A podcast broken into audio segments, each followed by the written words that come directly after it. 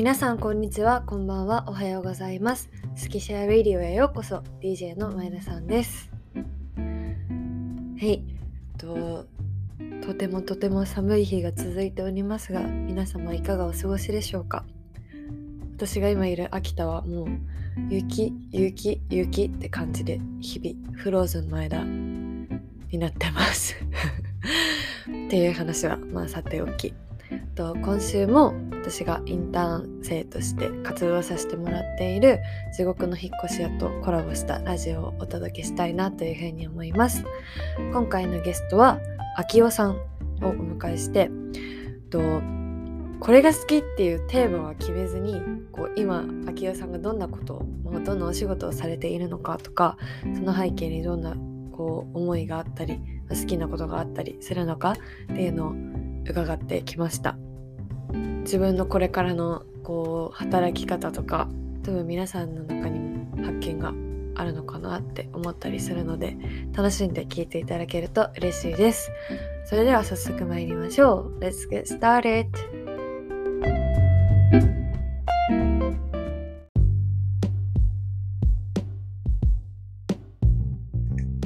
本日のゲストは秋代さんです。よろしくお願いします。よろしくお願いします。はいと今回も地獄の引っ越し屋のメンバーであるあの一人である秋代さんにゲストとしてお越しいただきました。で今日は秋代さんがこう今どんなことをされてるのかとかそれにどん,、うん、どんなことに関心があるのかとかお話を伺っていければなというふうに思っています。よろしくお願いします。よろしくお願いします。まず自己紹介だけお願いします。はい、えーと、株式会社試みという会社を経営しておりまして、えー、そこの代表を務めております。で試みという会社は、えーと、高齢者の方の、まあ、お話し相手をするサービスからスタートしていて、あとですね、親の雑誌という、まあ、自分史をお子さんから親御さんにプレゼントしましょうというようなサービスをさせていただいたりしてます。で、そこから転じてですね、えっ、と、今は企業向けにえコンサルティング企業支援だとか、事業承継のお手伝いだとか、そんなようなこともさせていただいてまして、あのキーワードとしてはですね、聞き上手というのを社内のキーワードに掲げているんですけども、人の話をじっくり聞くっていうところを、うちの会社のまコアな技術として世の中にま提供していこう。そんな活動をしてます。なんかその聞き上手っていうのはこう試みならではの定義づけみたいなのってあったりするんですか？そうですね。定義づけはありますね。もうあの聞き上手とは何々であるっていうことではないんですけど、うん、もうあの聞き上手に関しての社内マニュアルみたいなものは今 60ページぐらい、うん、はい、まとめてまして、何が聞き上手なのかっていうのは日々考えてますね。あそのマニュアルは秋代さんが作られたんですか？僕がまあ叩きを作ってみんなと相談しながら中身をこう充実させてるっていう感じですね。うんうんうん、なんかその家族親御さんの自分史みたいなその人のこう歴史が書かれてる本っていうのを、はい、なんか試みのホームページの方からも見させてもらったんですけどなんかそれをすごい私的に面白いっていうか考えたことがなかったアイデアだったのでなんかなんで作ろうと思われたのかと気になりました。あのもともとその高齢者の見守りの事業というか高齢お一人暮らしの高齢者の方にお電話をしてでそのお話の内容を毎週ご家族にお伝えしますっていうそういうあのサービスをしてたんですね。でそういうのをやってる中で実は結構お子さんがこう知らないことが多いなっていうことに気づいてですね。でそれをあの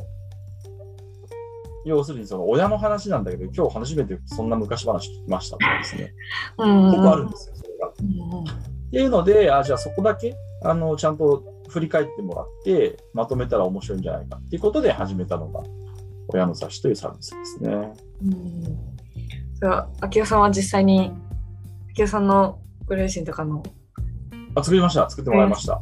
自分は取材せずに、あの、うちの社員に作ってもらいました。なんか知らない話とかありましたか？ありましたね。結構ありましたね。うん。自分もそうだったし、だからその、両親の馴れ初めとかって知ってるようで知らなかったりとか、あ。なんでその今の職業を目指したのかとか、なんか聞いてるようで聞いてないですよね。なかなか、それはすごく良い、良いなって思いましたね。なんか、え、それってどれぐらい、もうすごい長い、昔から始めた事業なんですか？えーっと、親の雑誌を始めたのは2005年かな？だから6年ぐらいやってますかね、もうね。なんか、会社の写真写真みたいなのをのね。うん、作ってらっしゃるって言ってたんですけど、それは、なんか親の、親御さんのやつを最初にやってて、それが会社とか企業とかにも応用できるなって思ってそうです、そうです。完全にそこはそうですね。だから、写真なんですけど、その創業者に語ってもらうことをすごく重視していて、もちろん年表とかもつくんですけど、なんかその事実の羅列が大事というよりは、どういう思いとか、そのどういう気持ちで会社を作ってきて、これからどうなっていってほしいかみたいなことをすごく聞くっていうのが、うちが作る写真の特徴ですね。なんかその、めんなさいめっちゃ質問出ないみたいになっちゃった。あ、全然全然。なんか、その、親御さん、両親、親の雑、親の歴史にしても、なんか会社の歴史にしても、なんかこう、一応その他人、こう自分から元から知ってる人じゃない人の何かこう歴史を綴っていくために、なんかめちゃめちゃ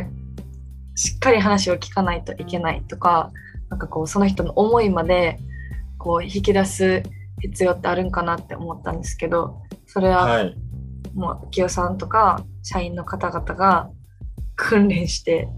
頑張ってるみたいな。そうです。まさに、まさにそれがその聞き上手の方法論体系で、まあ、うちの会社で言うとディープリスニングっていう方法論の名前をつけてるんですけど、ディープリスどうしっかり、そうなんです。ディープリスニングという方法論に名前をつけていて、うんえーっと、そのどうやって信頼関係を作って、どうやって話を聞くのか。でそれも当然ですけど、その親の雑誌っていうその人生を振り返るための聞き方と、単純にその信頼関係を作ったりとか、あの話したに気持ちよくなってもらうために聞く聞き方は違うわけですよね。だからそれはどういうふうに使い分ければいいのかとか、で具体的なテクニックとしては何があるのかとか、そういうのを全部まとめて社内であの教育したりあの、トレーニングしたりっていうのはしてますね。うんうんうん。その仕方っていうのは、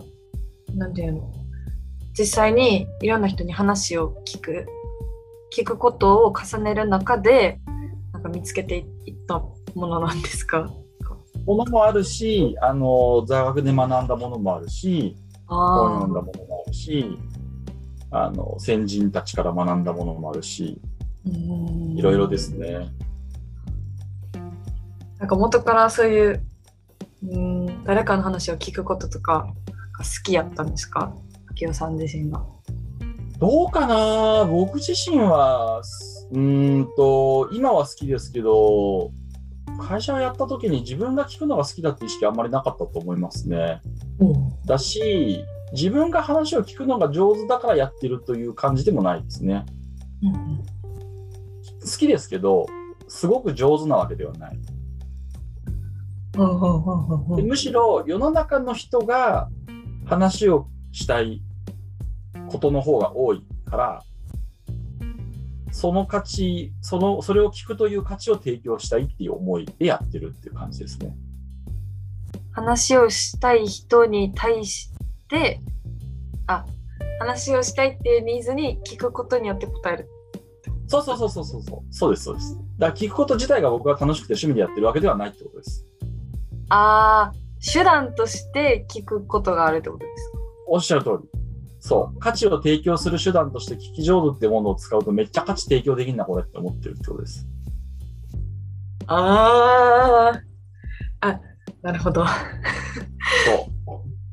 えその価値じゃあ元こういう価値を提供したいなっていうのはどこにあるんですか？こういう社会にミッション？そうそれはですねなんでかっていうと僕もこれ自分で会社やってから気づいたんですけど、うんその高齢者向けの事業をやろうって思ったんですね。でそれはきっかけでまさに自分の両親が長野県に住んでて離れて暮らしていてまあその離れて暮らしてるので、まあ、不安があるよねと。その不安解消するようなサービスだったらいいんじゃないっていうので考えてたんですけどその時にそのいわゆるセンサー使って倒れたらどうこうとかっていうのにあんまり自分がピンとこなくてうんうんどういうサービスがいいかなっていうのでその団地とか巣鴨とか行ってその辺歩いてる高齢者の方に声かけて話聞いたんですよ。もうすいません、ちょっといいですか？あのちょっと話聞かせてくださいみたいな。怪しいじゃないですか、そういうのって。怪しいです。怪しい自分でも怪しいと思うんですよ。怪しいのにみんな立ち止まって話してくれるんですよ。うんで、しかも話してるともう10分15分止まんなくなるんですよね。うんうんうんで、ああ、もう話したいんだなと思って。で、ここって、でもなんかそれを受け止める場所って全然ないんだなっていうことに気づいてですね。うんうんうんで、それでまあ事業やろうって思ったんですね。その実際に街行く知らない人に声をかけなければ気づかなかったかもしれないそうそうそうそうそう、それはそうです。それはそうです。で、それで授業やってて、で、後から思い返した時に僕が思ったのは、僕、高校の時にあんま学校行かなくなってた時期があって、高校生の時に。暗暗い高校生活時代を送ってたんですね。で、その時に自分はすごく自分は孤独だっていう認識を持っていて、うん孤独感に苛まされていたんですよ。で、まあ、それがこう外部の人たちとの出会いがあったりして、なんとか救われていったんですけど、うんまあ、要はそのあ孤独ってしんどいよなみたいな思いが自分の中にあってそれをその解消できる仕事ってすごくやりがいがあるなって自分が思ったんですよね。だから自分が過去経験していたその辛い思いとか辛さっていうのは実感としてあるのでうんそれを解消できる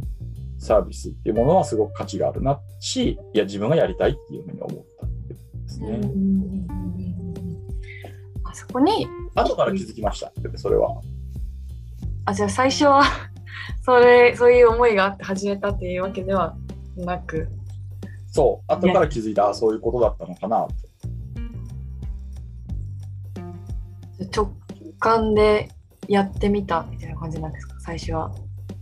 そうですね、だからさっきも言ったみたいに、その高齢者向けっていうので最初考えたときに、センサーを使ってとか、なんかその青年後継制度がとかじゃなくて、お話し相手をするサービスをやろうって思ったのは、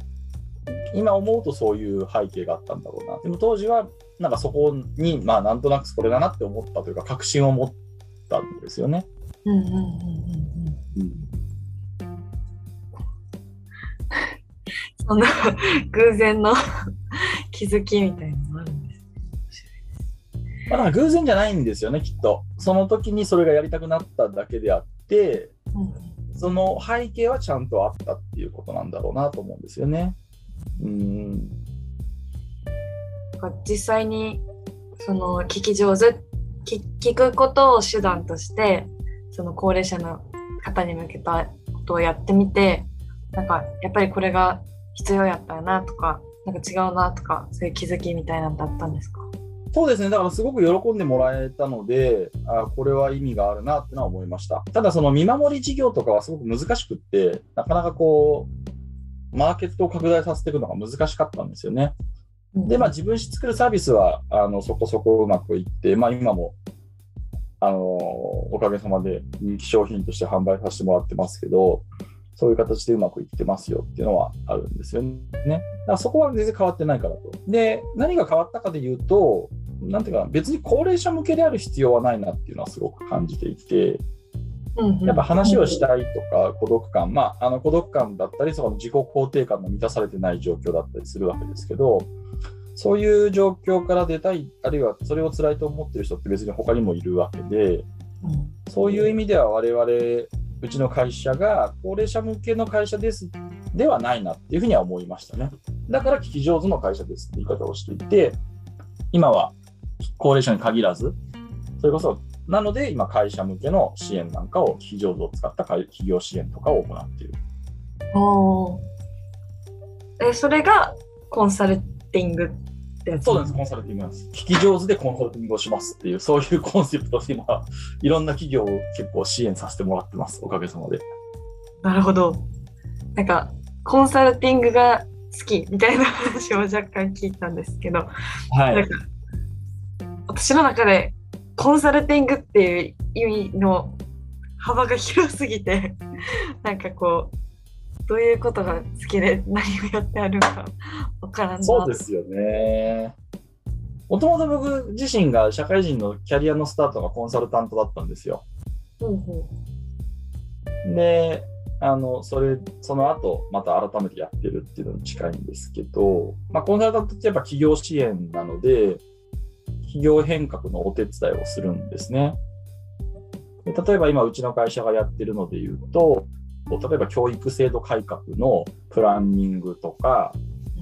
えーっと、あとは、その、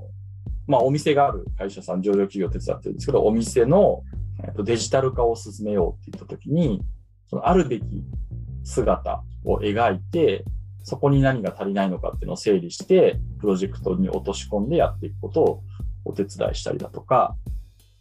まあ、ジャンルはかなりバラバラですけど、そうやってこう企業を少しでも良くするお仕事っていうのを手伝ったりしてるんですね。まあ、そのあるべき姿っていうのを考えていく上でうまく聞くこと聞いてそうです引き出すことが おっしゃる通りです。おっしゃる通りです。なるほどそうやってこう、そうなんです。いろんな人がこうだったらいいのにっていう思いを聞いて、それをちゃんとまとめて、でもそこにはやっぱ本音を聞いたりとか、その人が思っていること自体をストレートに話しやすい場を作ったりしないと出てこないんですよね、そういう情報が。あと、そうやってちゃんと話した結果を受けてこうしましたっていうのがないと、変化を起こすのに対して抵抗感が出ちゃうんですよ。いわゆるコンサルタントがやっちゃうやつでこう、こうすればいいですよっていうのが答えがドーンといきなり来て、現場の人に明日からこうしてくださいって言われても、納得感がないと、いやいや、うちは今までこのやり方やってきたからとか、これにはこういう理由があるんでなくせませんみたいな話になるわけですよ。だけど、ちゃんと最初にそのそうじゃなくて、事情を聞いたり話を聞いておいて、あ、これこれこういう事情でやられてるんですねと。偉いですねと。大変だねと。こんな仕事してるあんたは偉いですというのがあった上で、それを、でも、もっと先を見たときにこうした方がいいんじゃないでしょうかっていうことで解決策を持っていったりとか、あるいはそれそれこそ解決策自体を一緒に考えたりとかしていく。っていうことで、実際の変化に、まあ、結びつけていくっていうことをやらせてもらってるんですよね。多分私の中でコンサルティングってこうプラン A プラン B どうぞみたいな感じで言われてそうそうそうそうそう。なる受動的な割とイメージだったんですけどそうではなくそんなに最初のところから納得そうです感を持ってってそうです。だからうちの会社はかなりそこに特化してるっていうことを言ってるので、相当特殊だと思いますね。もちろんどのコンサルタントの人に聞いても、インタビュー大事ですとか、事前調査が大事ですって言うんですよ。言うんですけど、あの、むしろそこ、そこに特化してますっていうふうに言い切ってるっていうのは、すごくユニークだし、まあ、実際にそれですごくか効果も出て喜んでもらえているので、うんうんそれはやっててすごく良かったなって思いますよね。元元からそういうコンサルティングみたいなことをしようと思ってたわけではなくてがそういうのにも使えるなっていうふうにつながったんですか？そうそう。だから順番としては高齢者向けの事業をやろう。それを、まあ、コミュニケーションのサービスとしてやろう。これ聞き上手だよねっていうことで聞き上手の能力を高めているうちに、うちの会社は聞き上手な会社だねっていう、まあ、定義づけがされましたと。じゃあこの聞き上手っていうものを使ったときに、どこにどんな風に価値提供できるんだろうかって思ったら、まあ企業向けにこれを使えるんじゃないっていうことで、スタートしましたっていう、そんな感じですね。うんか実際やってみててここが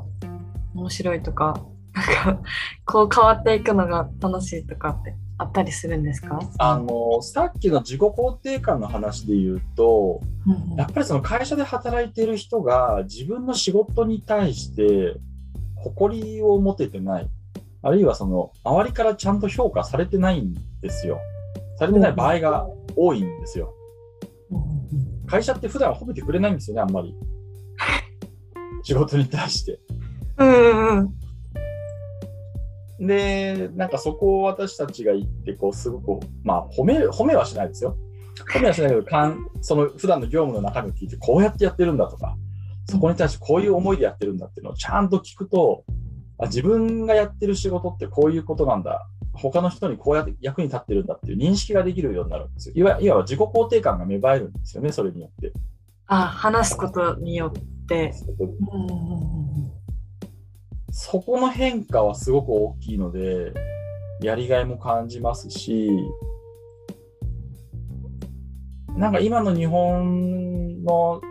まあ、いきなり問題を大きくしちゃうのはあれですけど、今の日本でやっぱそういうところがすごく足りないんじゃないのかなという課題感はあって、うんうんうん自分の仕事に誇りを持って働けてない人がすごく多いんじゃないかなという。でそこが変わるので、やりがいは感じますね。なんで日本の企業やりがいを持てないみたいな現象になるんですかね。褒めてあもね。の、そうです。ねやっぱり今、日本企業って成長がやっぱ停滞していて、ほうほう仕組みはでも、ね、高度成長期から大きく変えられてない会社がやっぱ多いわけですよ。うんうんうん高度成長期だと、どんどん伸びるから、仕事に対するこう、その業績っていうフィードバックを常にこう得られるじゃないですか。あ会社がどんどん成長してるっていうあ。実感を。だからそれがない中で、でも、その会社の仕組みとしては、別に従業員を褒めたりとか、あなたがやってることにこんな価値がありますっていう仕組みは作られてないわけですよ。だからだと思いますね。じゃあこう秋代さんの中ではその今試みがやってるこう企業に対するアプローチみたいなものは広げていきたいなとかって思ってらっしゃる。そうですね、もう今はそれをいかにできるかっていうのを考えてますね、日々。うんうんうんうんうん。なんか人に話を聞いてもらあそっか地獄の引っ越し屋がやってることも話をただただ聞くみたいなところに。そう。いや、だから、だから僕は地獄の引っ越し屋に参加してるんで。なる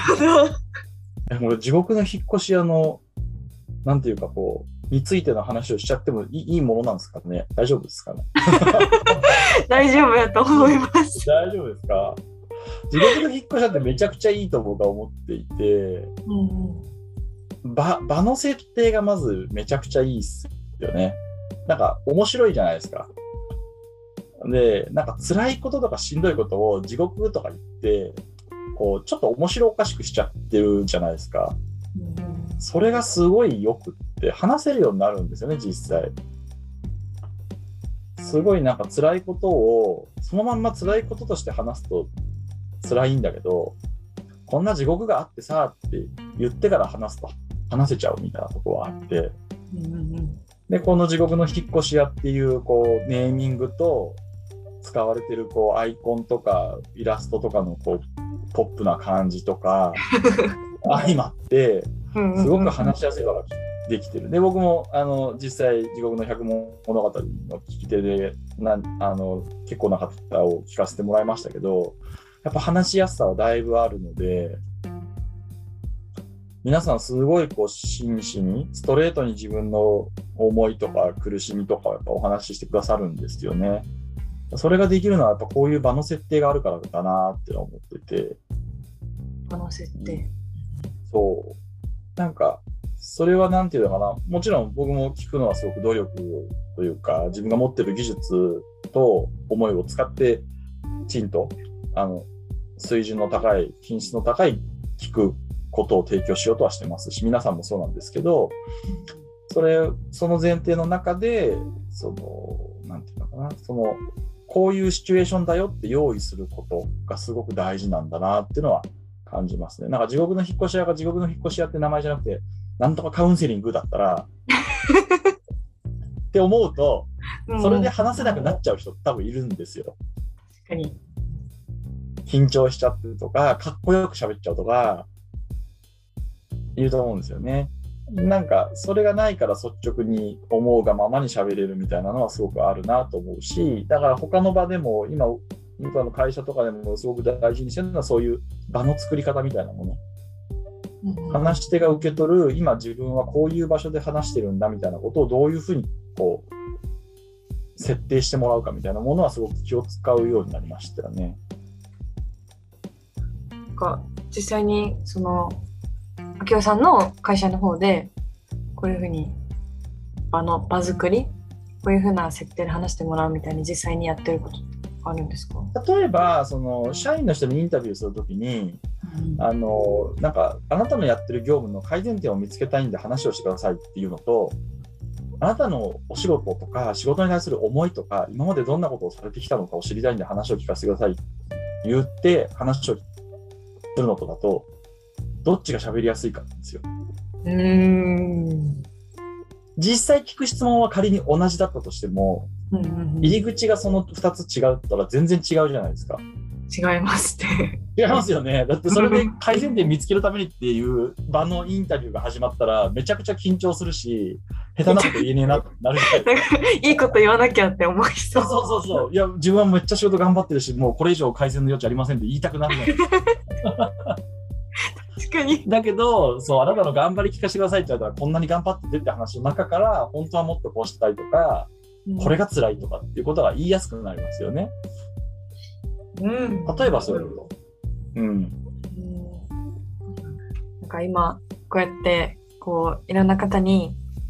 好きなことは何ですかっていうすっごい大雑把な質問をしてきたんですけどこう多分明夫さんがまあ会社の方とかその高齢者の方のお話を聞いたりとか親の雑誌を作るためとかその中でこう相手の好きなこととか興味を持ってることについての話を聞くことがあると思うんですけどその時にこう興味を持って聞くことが必要かなって私は仮定をしているんですけど興味を持つことも簡単ではないなと思っていて モテないっすよ。だから世の中ね、そんな簡単に持ってたら世の中聞きたい人の方が増えるはずですけど、世の中話したい人の方が圧倒的に多いっていうのは、聞くことがそれだけ難しいし、面白くないからですよ。うーんそれを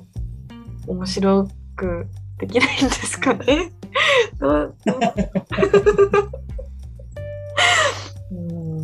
難しいですよね。一つは、相手のことを好きになるっていう方が先に来るのは一個あるかなと思いますね。あの僕も実はその高齢者の方とか話聞くときとかにテクニックとして使うのはその人のプロフィールとか過去の会話とかを見直したりとかする中でその人が尊敬できるところとか好きなところとかを意識的に探して思い出すっていう行為をやるっていうのはありますね。好きな人の話じゃないと興味持てないんですよ、人って。だから、好きになってから話を聞くといいんですよ。尊敬そうそう。だから尊敬できるところとかここがすごいっていうところとかをしかもそれを明示的に作る自分の中でこの人の好きなところとか言って。多分なんなら紙に書いてそこから話すると聞けます。興味持ってなるほど。その人のことを好きになる。好きになってから話を聞く。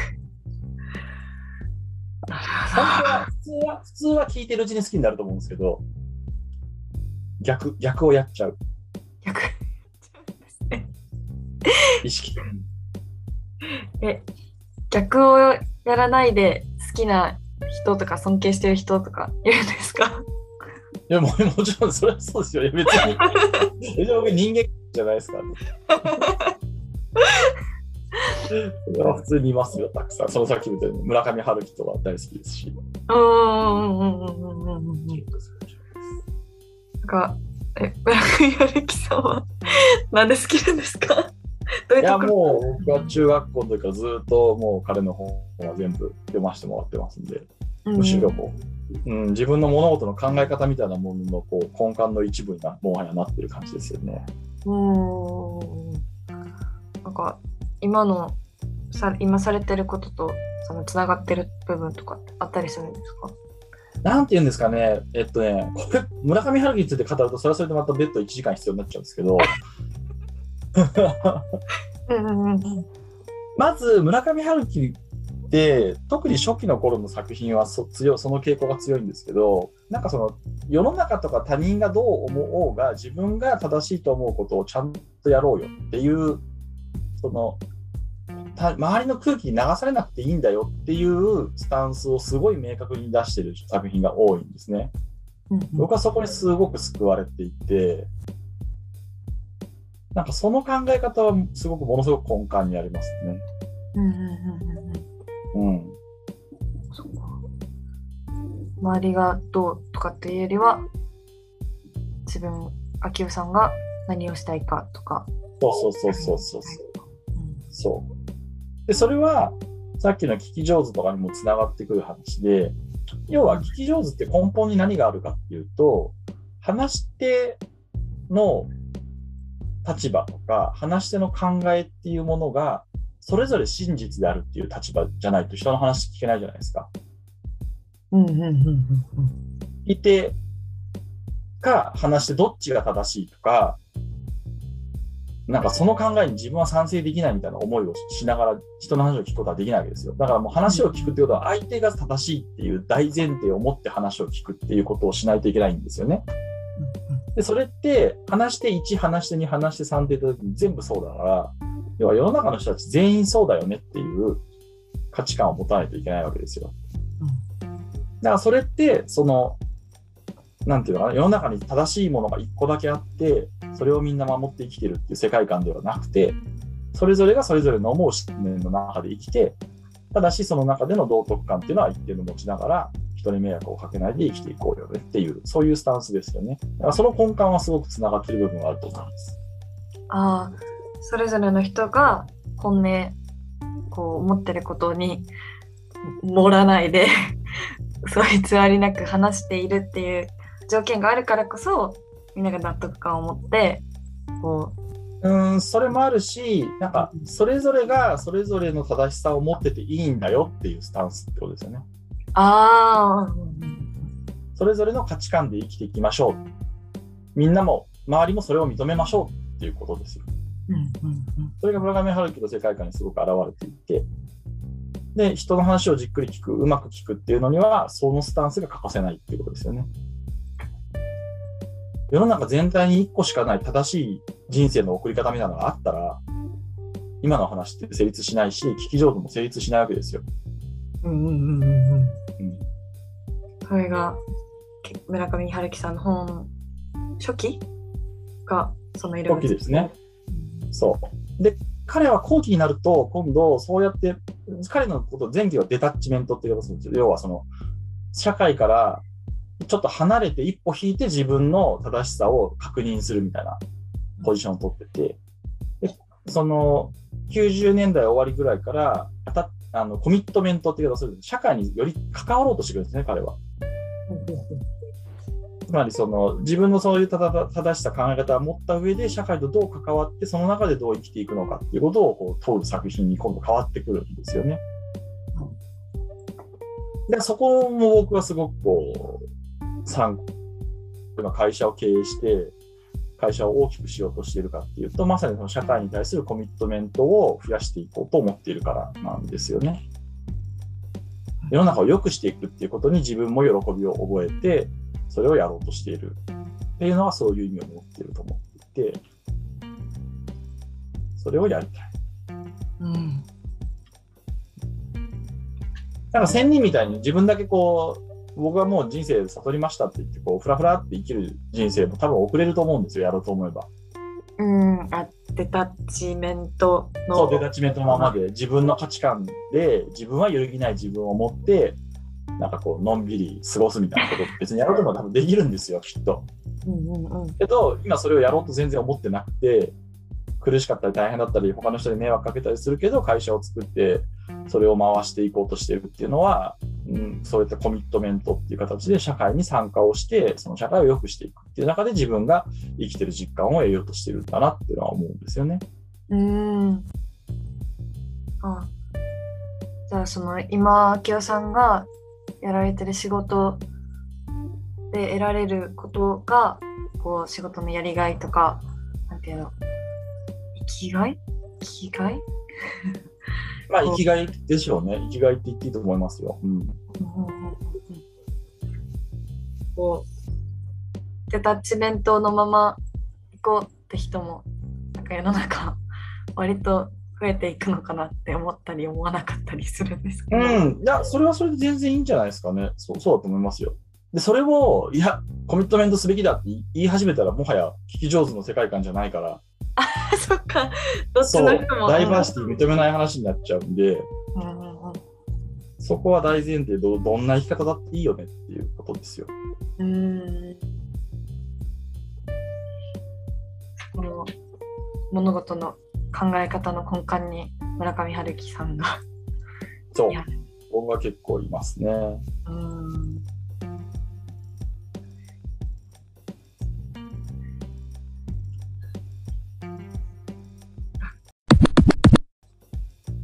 なんか私これちょっとだいぶ話それるんですけど村上春樹さんの本でおすすめとかありますか、読んだことなくて。そうっすね。どういうのがいいかな、どういうのが好きかな。なんかその変わっていく転換期みたいな作品ってあったりするんですか？転換期の作品は「アンダーグラウンド」っていうあの地下鉄サリン事件を題材にしたインタビュー集があって、うんうん、それがすごくすごい作品なんですけどそれはねでも最初はちょっとどぎついというかそれを最初に読んでも多分面白くないと思うので、えっとね、おすすめは世界の終わりとハードボイルドワンダーランドってやつがいいと思います。世界の終わりとハードボイルド長いっすよ、ね。名前か。世界の終わりとハードボイルドワンダーランド。それはとても良い作品なんで、ぜひ。もう、世界の終わりとハードボイルドか言いたくなる名前。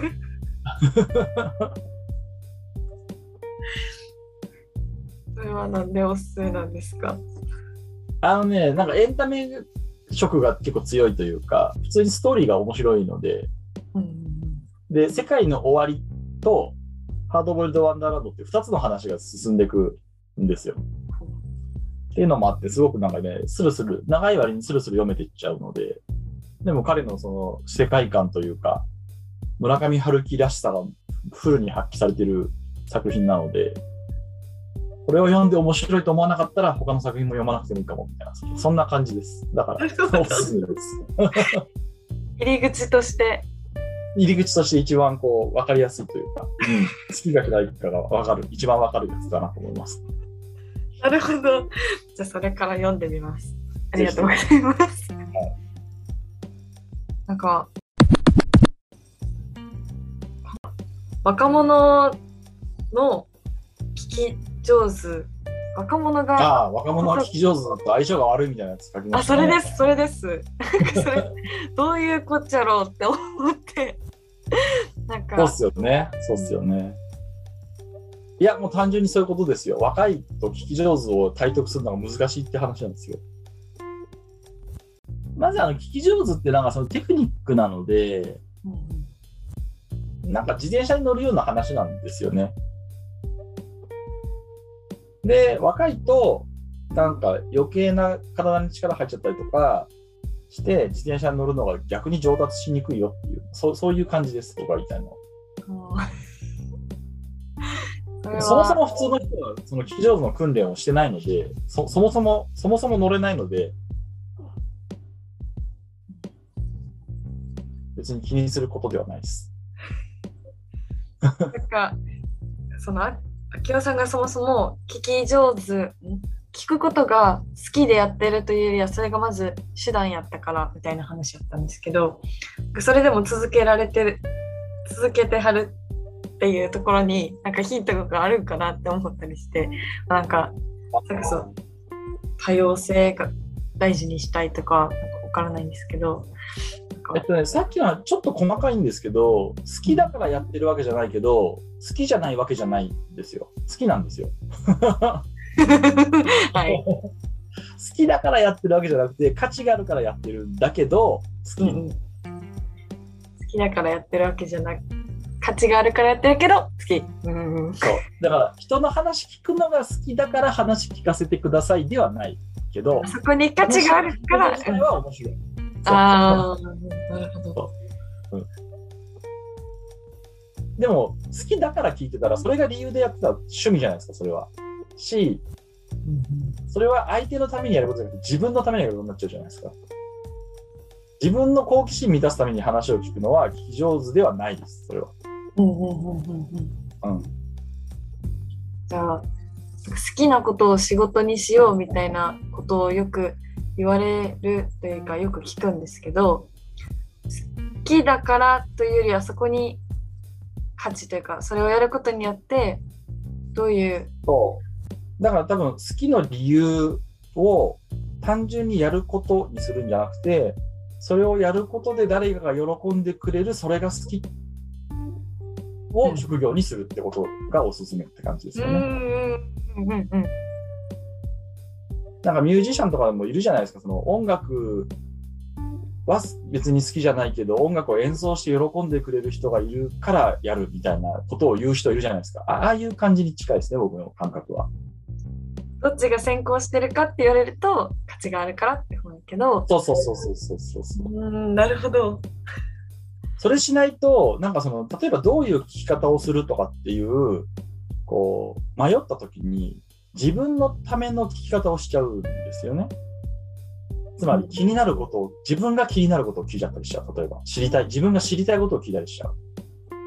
うんうんでも聞き、ほん本当の聞き上手は、相手が話したいことを聞かないといけないんですよ。だけど、自分の好きが理由でそれをやってたら、自分が聞きたいことを聞いちゃうじゃないですか。あるいはここうこういう聞き上手でありたい自分が聞いちゃうじゃないですか。それはダメなんですよ。話し手にとって価値がある人であり続けないといけないので、いかに話し手の時間が充実するかだけを考えるためには、自分の欲望は切り離せた方がいいというか、自分の欲望の優先順位は下げないといけないですよね。か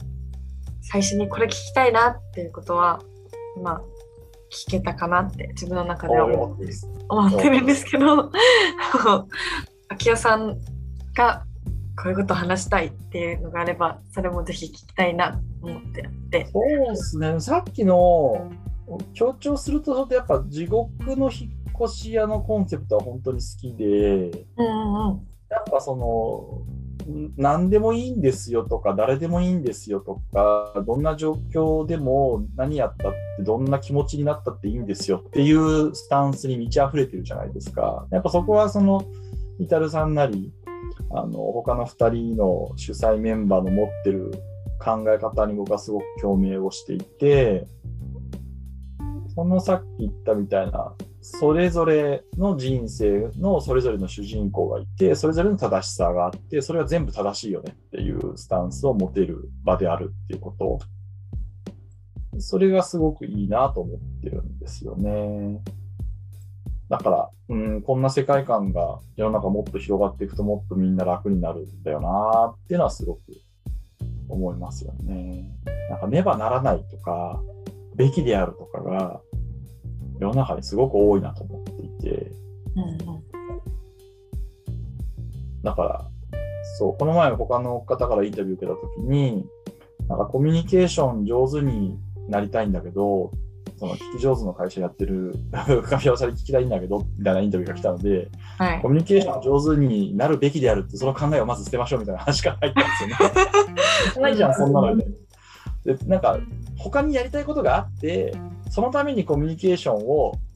学んだ方がやりたいことができるって思ったら勝手に上手くなるじゃないですか。うんうんうん例えば。ていうか別に上手くなる必要もなくて、ただその目的に向かって誰かにコミュニケーションを取る人だったら取るだけじゃないですか、そんなの。っていうことっすよねみたいな話をしたんですよね。なんかそれぐらい、だから僕も聞き上手、人間聞き上手であるべきだとは全然思っていなくて、だから。うん、聞きたい人とか、聞くことが大事だとか、聞くことに価値が感じる人が聞き上手になればいいし、うん、うん、そうじゃない人は別にそれをやる必要はないと思うんですよね。あそれぐらい自由な世の中でいいのになっていうのはすごく思いますね。うんうんうん。何々するべきだから何々しないといけないじゃなくって何々したいからまあそのためにはこうしていくよねみたいなそうそうそうそうそう世の中全部それになればいいのにっていうのは思いますねなっていけばいい なっていけばななっていってほしい。なっていってほしいっすよね。いかに今そうなってないかですよね。だからね。そうじゃないものだらけですからね。多分これを聞いてくれる人は、それこそ私みたいな学生の人か、あとは、地獄関連の社会人の方、たまに知らない人も聞いてくれるんですけど、へえすごいですね。こういうことを伝えたいとかがあれば共有してもらえると嬉しいです。そうっすね。まあでもさっき話した感じですかね。まあなんか、なんなんでもいい、なんでもいいんじゃないですかっていうスタンスで 生きた方がトータル得られるものも大きいし、なんか、うん、楽しいなっていうのはすごく思うので、自分もそう、そう、そうなりきれない時がやっぱあるから常にそれをこう考えながらやっていきたいなと思いますよね。ありがとうございます。ありがとうございます。では本日のゲストは秋代さんでした。ありがとうございました。ありがとうございました。